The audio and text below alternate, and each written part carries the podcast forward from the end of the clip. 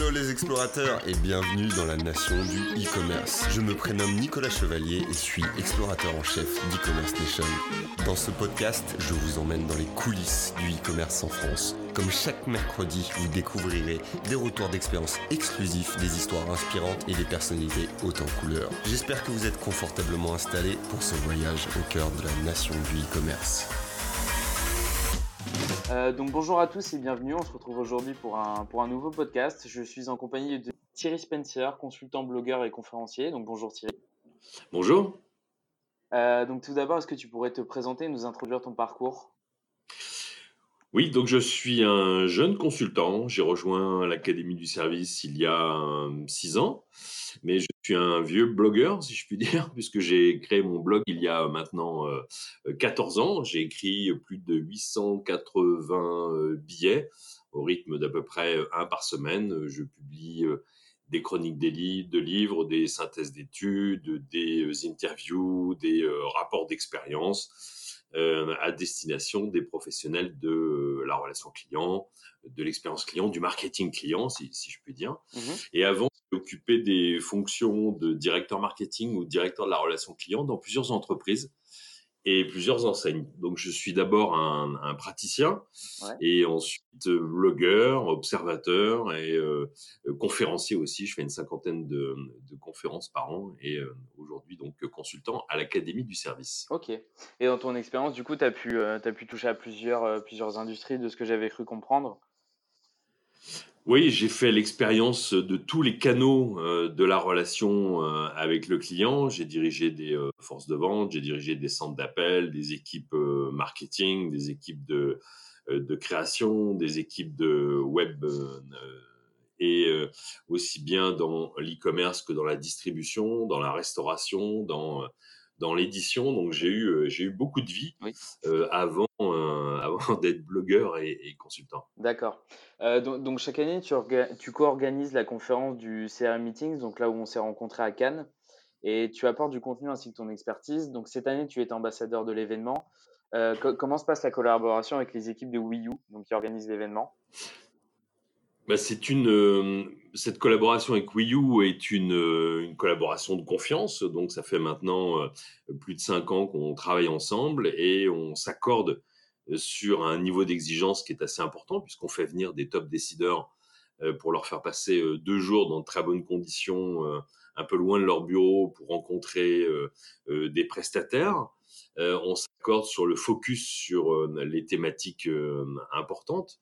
Et euh, moi, mon, ma mission est de trouver euh, chaque année euh, un ou plusieurs speakers qui vont développer une thématique qui va concerner les deux populations, donc aussi bien les professionnels de la relation client que les professionnels du marketing. Et cette collaboration avec Wii U est toute naturelle dès lors qu'on est d'accord sur la valeur qu'on va apporter mmh pour les visiteurs, en l'occurrence, c'est qu'ils viennent pour euh, chercher du benchmark. Ils viennent pour avoir un, le plus grand panorama possible de toutes les solutions, aussi bien pour le marketing que pour la relation client. Et puis, ils viennent aussi euh, apprendre, s'enrichir et puis échanger entre pairs euh, sur euh, la meilleure façon d'aborder une problématique ou la meilleure façon de trouver un, aussi un, donc, Comme abordé précédemment, donc nous on s'est rencontrés sur un salon donc, qui avait pour thématique la relation client et le marketing. Euh, qu'est-ce que tu penses un petit peu en fait de la convergence entre les deux domaines, donc entre la relation client et le marketing? Mais le fait est que quand on regarde un peu l'historique de, de, ces rencontres, euh, ça a commencé par les marketing meetings. Et ensuite, il y a eu les, les Customer Relationship Meetings. Et puis, euh, bah, naturellement, les deux ont, euh, ont convergé, les deux ont fusionné pour en faire un événement qui est aujourd'hui euh, et en fait, cette, euh, convergence est, euh, est tout à fait naturelle parce que c'est ce qui se passe à l'intérieur des entreprises. Euh, c'est-à-dire que à la fois pour le client, les canaux de relation avec le client, eh bien, ils ont plutôt tendance à, à s'hybrider. Hein, c'est-à-dire qu'il y a un rapprochement entre la, la relation face à face, la relation à distance, la relation digitale, le self-care et, la relation humaine.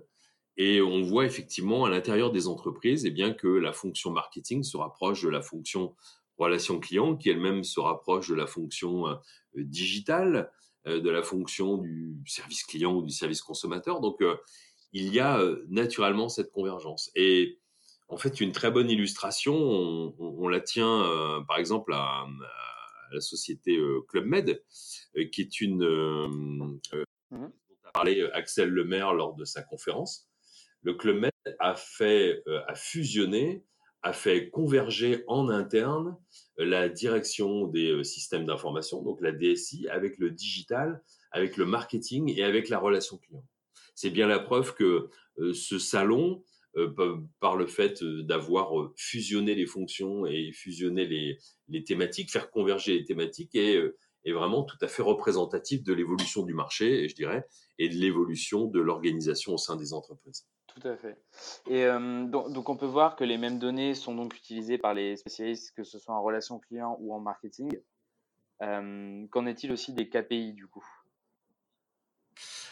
Alors, le, fait est que ce qui rapproche, et c'était ce que disait aussi euh, Axel Lemaire, qui était notre invité euh, cette année, qui est l'ancienne secrétaire d'État euh, au, numérique et, à, l'innovation, et d'ailleurs, elle parlait des, spécialistes de, la relation client et du marketing comme un peu des poissons pilotes dans l'entreprise. C'était le terme qu'elle avait choisi, dans le sens où c'est des fonctions qui ont, ont, été les premières impactées par le, par le digital.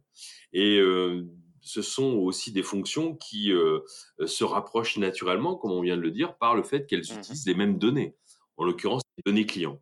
Alors, en ce qui concerne les, KPIs, en ce qui concerne les indicateurs euh, euh, clés de, performance, eh bien, on pourrait dire que les marketeurs et les professionnels de la relation client ont chacun leur indicateur métier, si je puis dire. Hein. Par exemple, pour les marketeurs, on parlera plutôt de, de transfert de segments si on, utilise un, CRM, donc euh, le, passage d'un segment à un autre, donc des outils euh, euh, spécifiques, ou alors des mesures relatives à l'efficacité des campagnes de communication, de recrutement ou de fidélisation, ou même on pourrait parler de taux d'attrition, hein, de, de, taux de churn. Donc il y a des KPI marketing, mais il y a aussi des KPI relation client, comme le, le, le first contact resolution, par exemple, hein, ou le once and done, c'est-à-dire la capacité à répondre tout bon du premier coup.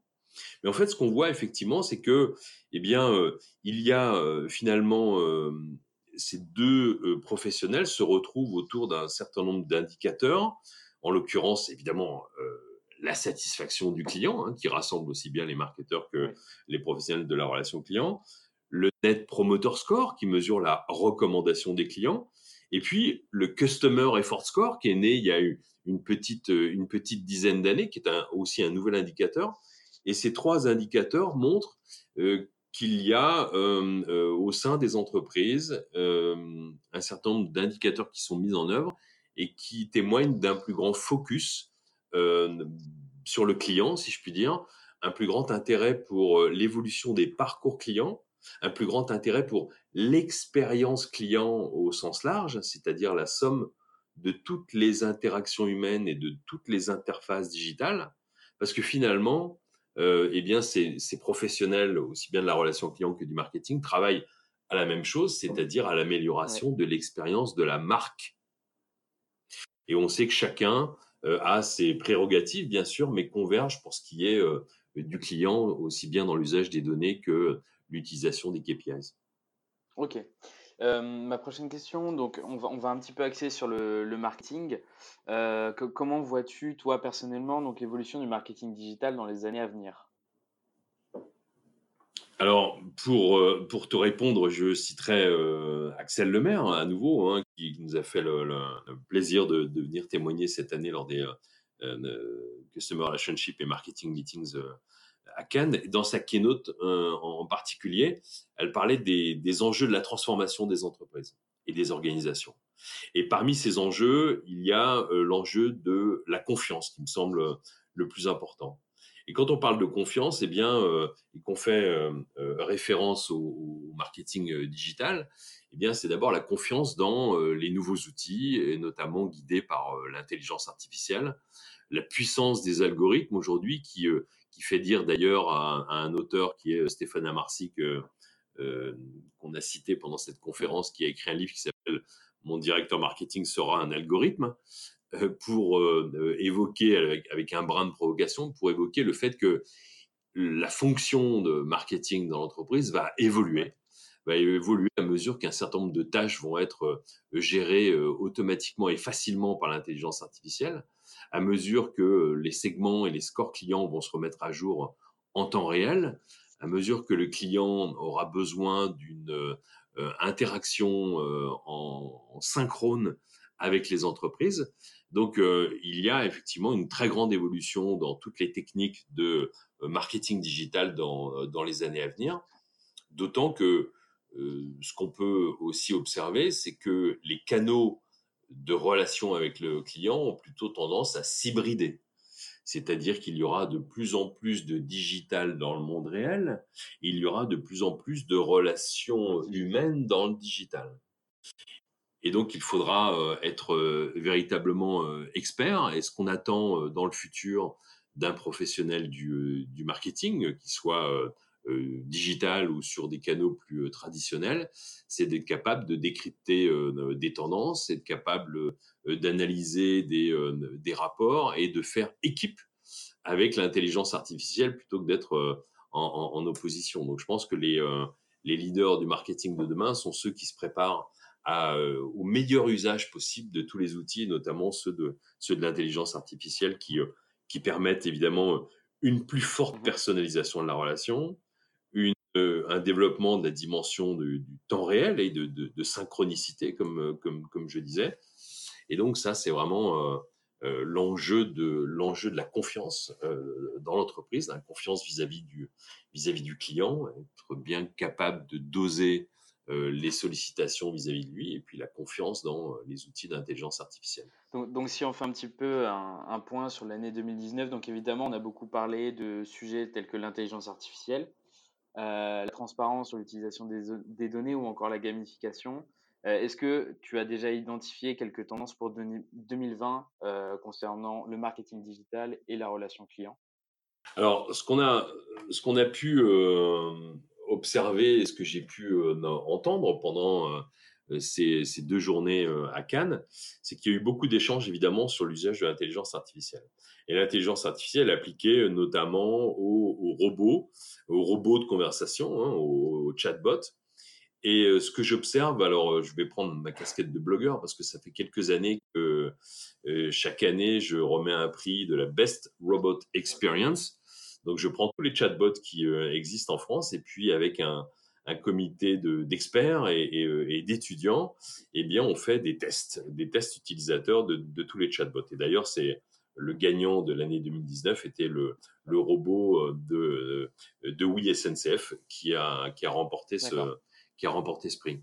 Et si je fais un lien avec les échanges, c'est que ce que j'observe dans les tendances, c'est que au-delà de l'usage des chatbots, qui, quand on le voit finalement, est, assez lent, hein, parce qu'il y a dix ans, on, prévoyait un raz-de-marée des chatbots et il n'est pas arrivé. En, revanche, ce que je vois, c'est que plutôt qu'un développement massif, on est plutôt dans un développement euh, qualitatif. Et dans les échanges qu'il y a pu y avoir au cours des ateliers, même lors de, des Customer Relationship et Marketing Meetings, c'est que on voit que les chatbots viennent aussi aider les collaborateurs, les collaborateurs au service du client. En quelque sorte, faire des collaborateurs euh, euh, augmentés, faire des interlocuteurs valables pour le client, et, quoi de mieux que de proposer aux collaborateurs des ressources d'intelligence artificielle, quoi de mieux que de leur proposer un chatbot qui leur soit dédié, qui leur permette d'accéder à toutes les ressources de l'entreprise, et de façon effectivement à réduire l'effort du client, de façon à améliorer euh, l'efficacité dans, dans, les relations. Donc ça, c'est une vraie, euh, une vraie grande tendance. On a aussi pas mal évoqué, et je pense que le phénomène est en cours de, développement encore plus rapide. Il s'agit du développement évidemment de, de, la voix, de l'utilisation de la voix. On sait qu'aujourd'hui, un possesseur de smartphone sur deux utilise déjà la voix. Euh, on sait que 20% des recherches sur Google euh, sur un smartphone sont faites euh, par la voix. On voit de nouveaux cas d'usage qui arrivent aussi bien avec les enceintes connectées que au sein d'un véhicule qui lui-même est, équipé. Donc ça, ça bouleverse aussi le marketing et la relation client parce qu'on pourrait très bien imaginer un avenir où on se passerait d'écran, on se, on se passerait de clavier, mais on se passerait aussi d'écran et on pourrait dicter, on pourrait maîtriser son environnement et engager des, des, nouvelles conversations ou des transactions avec des marques sans avoir recours forcément mmh à des terminaux, à des terminaux traditionnels. Et puis évidemment, dans, dans les tendances pour l'année qui vient, c'est fatalement un client qui est encore plus exigeant, qui est encore plus attentif et qu'on pourrait qualifier de client scrutateur. Hein. On peut prendre quelques chiffres. Il y a 10 millions de Français qui ont téléchargé l'application Yuka, l'application qui permet de, scanner les codes barres de produits et connaître leur composition. Voilà un exemple qui, qui témoigne euh, d'un accès accru aux données euh, qui euh, concernent les produits et donc d'une plus grande transparence. On sait qu'aujourd'hui, une personne sur cinq qui va faire ses courses en supermarché scanne, scanne des produits pour connaître leur composition. Donc, derrière ce, ce, phénomène et cet exemple, eh bien, il y a globalement une plus grande exigence de la part des, de la part des clients qui veulent et c'est ce que disait aussi Axel Lemaire dans sa keynote, veulent avoir davantage confiance dans les marques et au-delà de la confiance dans les marques, dans la, confiance dans les entreprises. Et donc, euh, il y a un impératif de transparence, il y a euh, un besoin de, confiance accrue hein, à mesure qu'il y a de plus en plus de technologies, à mesure qu'il y a de plus en plus de régulation aussi, puisqu'on a aussi pas mal parlé de la régulation sur les données et du RGPD. Euh, il y a effectivement aujourd'hui un véritable besoin, et notamment sur Internet, d'accroître la confiance du, euh, d'accroître la confiance du, du client. pour les, les quelques tendances, il y en a une autre aussi qu'on peut ajouter et sur laquelle on avait échangé lorsque nous étions à, Cannes pour ces, pour ces deux jours, c'est la gamification. Alors, la gamification, euh, je dis ça quelques jours après euh, le championnat du monde d'e-sport qui est passé euh, à, la télévision. Donc, le, jeu, le jeu est partout. plus de plus d'un Français sur deux joue aux, jeux vidéo et c'est pas seulement des hommes, c'est aussi des femmes. On a de plus en plus d'interfaces digitales qui ont tendance à devenir de plus en plus ludiques. et on voit bien que l'enjeu, c'est de prendre tous les codes euh, du jeu vidéo, euh, finalement, pour euh, essayer de les appliquer au domaine de la relation avec le client, et pas seulement bénéfice du client, mais aussi au bénéfice du collaborateur. Et donc, on observe que les interfaces qui sont mises à disposition des collaborateurs ont tendance aussi à devenir de plus en plus ludiques. On avait fait une étude d'ailleurs à ce propos à l'Académie du service l'année dernière, euh, dans une étude qui s'appelle le baromètre culture service, on avait mesuré la qualité des interfaces à destination des collaborateurs et des interfaces à destination des clients. On avait vu que les deux plus grandes faiblesses de ces interfaces étaient le caractère ludique et le caractère personnalisé de ces interfaces. Donc on voit que euh, même si on ce phénomène de gamification qui s'accroît, on a encore de véritables besoins, en tout cas exprimés par les clients, et comme euh, euh, par les collaborateurs. D'accord. Donc là, on, on, fait un podcast pour, euh, pour ECN. donc on parle évidemment beaucoup de e-commerce. J'aimerais savoir quel est ton regard sur, sur l'industrie du e-commerce et de la, de la consommation en ligne en général. Alors, le regard que je, porte, c'est celui d'un ancien professionnel et aujourd'hui d'un observateur avec mon blog Sens du client et puis comme consultant. En fait, c'est un secteur qui est, plein de paradoxes. À la fois, on est en, pleine croissance. Hein. il y a de plus en plus de sites euh, e-commerce qui se créent euh, chaque année. En France, on continue euh, sur cette même, sur cette même lancée. On n'a pas encore les chiffres de l'année 2019, mais on peut faire le pari que on aura, on, va encore connaître une, une forte croissance.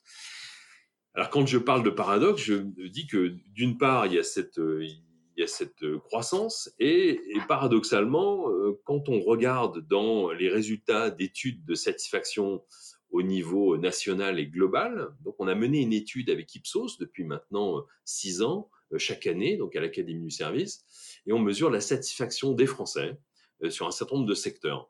Et c'est l'e-commerce qui est en tête des secteurs en termes de satisfaction. Et donc, avec 70% de Français satisfaits, c'est plutôt une bonne nouvelle.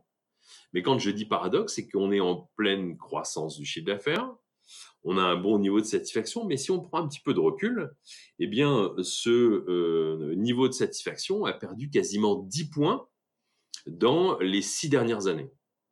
Donc la satisfaction des clients de l'e-commerce baisse. Je pense qu'il y a de plus en plus de concurrents. Il y a des standards de services qui ne cessent de s'élever. On pourrait évidemment faire référence à, à tous les leaders de, de, de l'e-commerce. On peut parler de Cdiscount, on peut parler de vente privée ou évidemment d'Amazon. Et aujourd'hui, tous ceux qui se lancent dans l'e-commerce pensent que eh bien, c'est un métier plutôt euh, euh, facile, surtout euh, en, oubliant le fait qu'il y a une vie après un achat. Et ça, Jeff Bezos, qui est quand même l'homme le plus riche du monde, n'a jamais oublié qu'il y avait une vie après l'achat. Quand je dis une vie après l'achat, mmh je pense au service après-vente. Je pense aux problèmes que le client pourrait rencontrer. Et donc ça, euh, aujourd'hui, je pense qu'il y a un vrai besoin de focus de la part des professionnels de l'e-commerce sur la qualité du service, donc la qualité du service client, la euh, qualité de la gestion des retours, la qualité de la gestion des remboursements. Euh, tout à l'heure, on a parlé de de la confiance et de la transparence, donc la qualité du descriptif des produits, la qualité des photos des produits. Donc euh, revenir aux, basiques, du, euh, euh, aux fondamentaux de la vente à distance, hein, des professionnels de la vente à distance, ça, ça me semble être un, impératif. D'autant que quand on regarde dans le détail, et là j'ai quelques chiffres sous les yeux qui sont toujours issus du, du, baromètre culture service, les points forts, les points forts de l'e-commerce en France, c'est aux yeux des, euh, aux yeux des clients, c'est d'abord la simplification. Euh, les Français sont majoritairement d'accord sur l'item le service rendu me simplifie la vie. C'est évident euh, que l'e-commerce simplifie la vie de tout le monde, d'autant que la commande sur mobile facilite complètement l'achat. La commande en un clic, aujourd'hui, c'est facile de commander, ça rend des services à beaucoup de gens.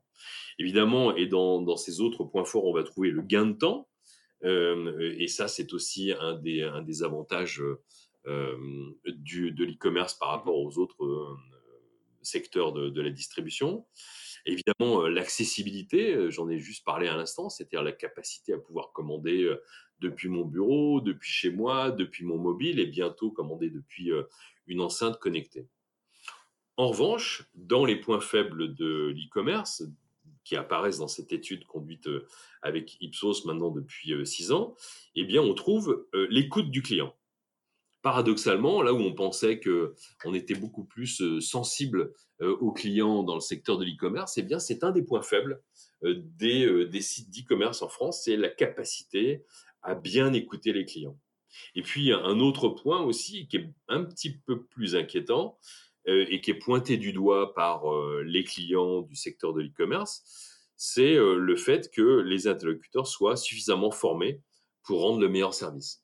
Et c'est un item qui fait partie des plus faibles, et c'est un item qui est en baisse de 8 points par rapport à la moyenne de tous les secteurs. Donc c'est dire que eh bien, les professionnels de l'e-commerce ont besoin un peu de muscler leur service, non seulement, mais aussi de former leurs collaborateurs pour que ceci soit suffisamment agile, puis suffisamment euh, interagir avec efficacité euh, vis-à-vis des clients.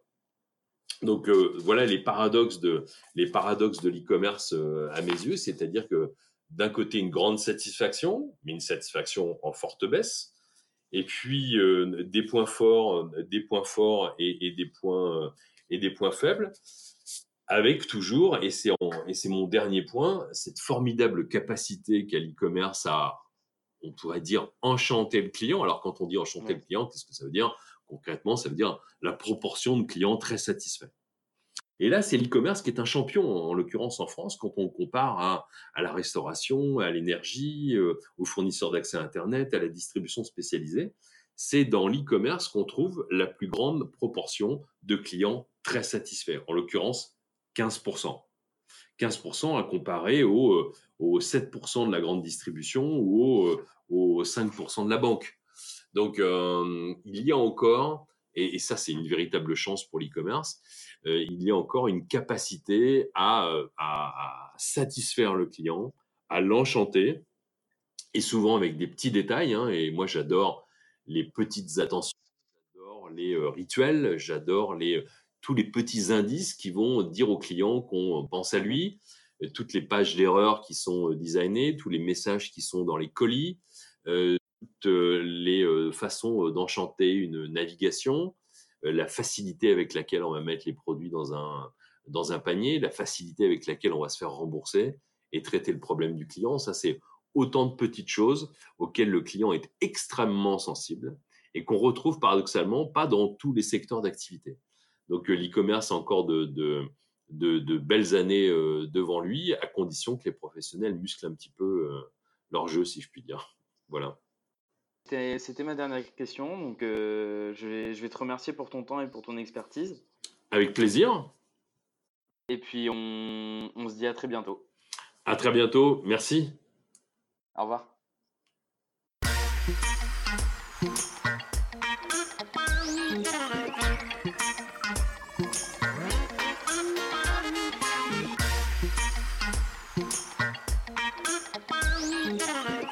J'espère que ce podcast vous a plu. Je vous donne rendez-vous la semaine prochaine pour la découverte d'une nouvelle personnalité.